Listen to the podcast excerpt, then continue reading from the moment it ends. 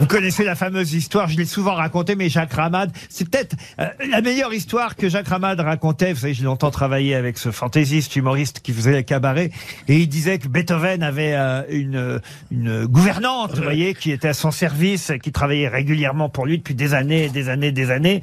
Puis un jour, justement, avant, avant la fin de Beethoven, sa gouvernante lui dit, écoutez, monsieur Beethoven, je crois que je vais devoir vous quitter car on me propose une bonne place dans une autre euh, maison.